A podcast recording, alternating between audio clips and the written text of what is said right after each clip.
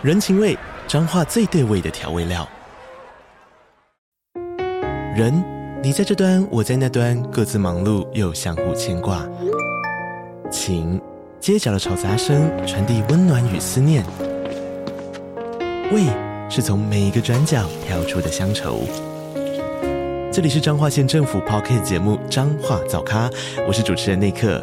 从彰化大小事各具特色到旅游攻略，透过轻松有趣的访谈，带着大家走进最在地的早咖。准备好了吗？彰化的故事，我们说给你听。以上为彰化县政府广告。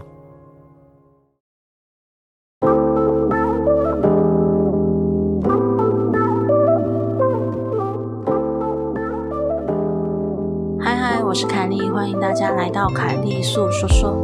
希望你的耳朵能带你感受到毛骨悚然的氛围。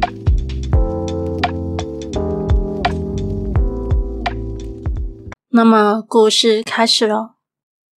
这事情是发生在我国二那一年，那是我第一次看见鬼。印象中，那是农历七月的某一天。我的母亲是盲人，那天晚上，我发现母亲的脚指甲太长了。于是我就跟母亲提议说，我帮她剪脚指甲。我把母亲带进去我的房间，开始帮她剪着指甲。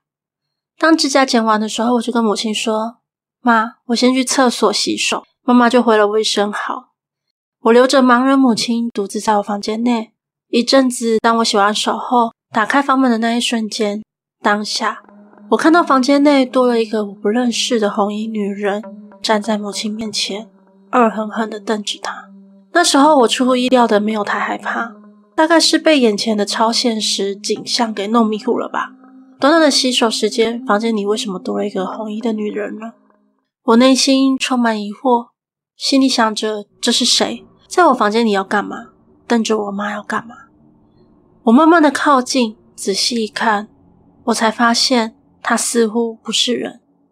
当下红衣女人并没有注意到我，于是我坐在床边。疑惑的看着他，我心里想着：“你是谁？给我滚开！”就在这个时候，女鬼的视线就从我母亲缓缓的移到我的脸上。那一瞬间，女鬼对着我发出了恐怖的尖叫。一眨眼，她往后退出房门，消失了。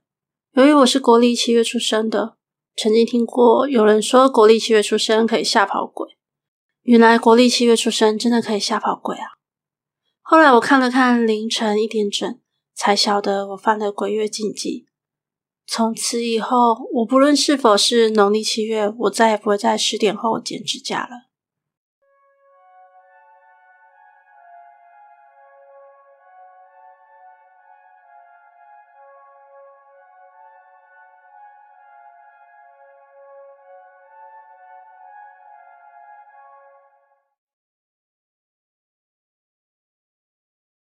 我遇到这件事的时候，大概是两年前一月左右吧，接近寒假的时候发生的。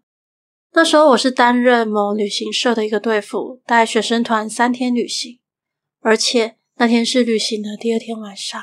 而我担任的职位很特别，是晚上守夜的领队教官，等同于晚上巡逻的保全一样，晚上要去巡逻同学的房间。那时候呢，夜深人静的。而且饭店是在中部山上某森林自然园区旁的妖怪村入住。因为是冬天啊，山上天气真的很冷。那时候我上厕所的时候想要看个手机，却因为手指头有点僵硬，手滑一不小心我的手机掉到马桶里面，真的很衰，整只手机都不能使用。所以我就借了饭店柜台人员的吹风机，想要把我的手机吹干，看看能不能补救回来。结果还是不行。因为饭店柜台人员认识我们旅行社的领团经理，他就说他会把晚上的状况通知他。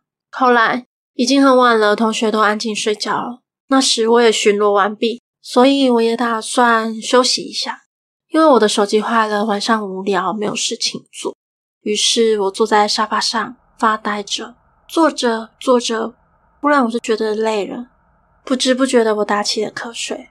而在我睡着的时候，我突然梦到一个奇怪的梦境，至今我仍印象深刻。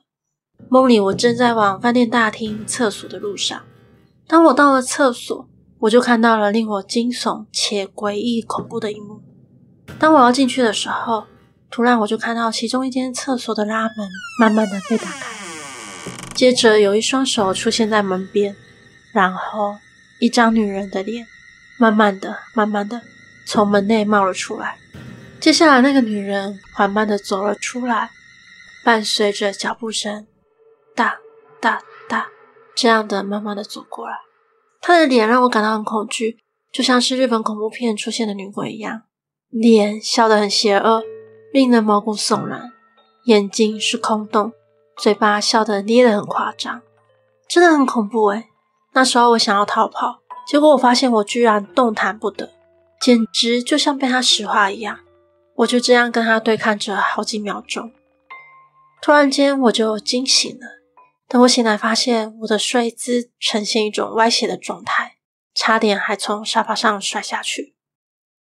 那时候我不知道那是什么东西，虽然我惊魂未定，但都醒来了，我就继续我的巡逻工作。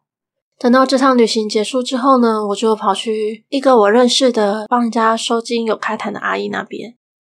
他呢，听了听我的状况之后，看一看，就说：“你的压力太大了，可能精气神不足。”加上晚上凌晨，那时候都是好兄弟山精鬼魅出来活动的时间，那个地方阴气很重，刚好你又在这个时候随便乱晃，被他发现，频率还对到了。那个地点是山上，所以我想你看到的可能是山精鬼魅，他只是好奇看你在干嘛。不过呢，也有可能看你在那边睡觉太偷懒了，就借由吓人的方式把你吓醒。阿姨说的大概就是这样吧。听完之后，我的心情也缓和了下来。后来阿姨也帮我收惊。虽然这件事就这样过去了，但那一天晚上的记忆到现在我仍然记忆犹存。每每回想起那天晚上的梦，我都还可以清楚的记得那个晚上惊悚的感觉。故事结束喽。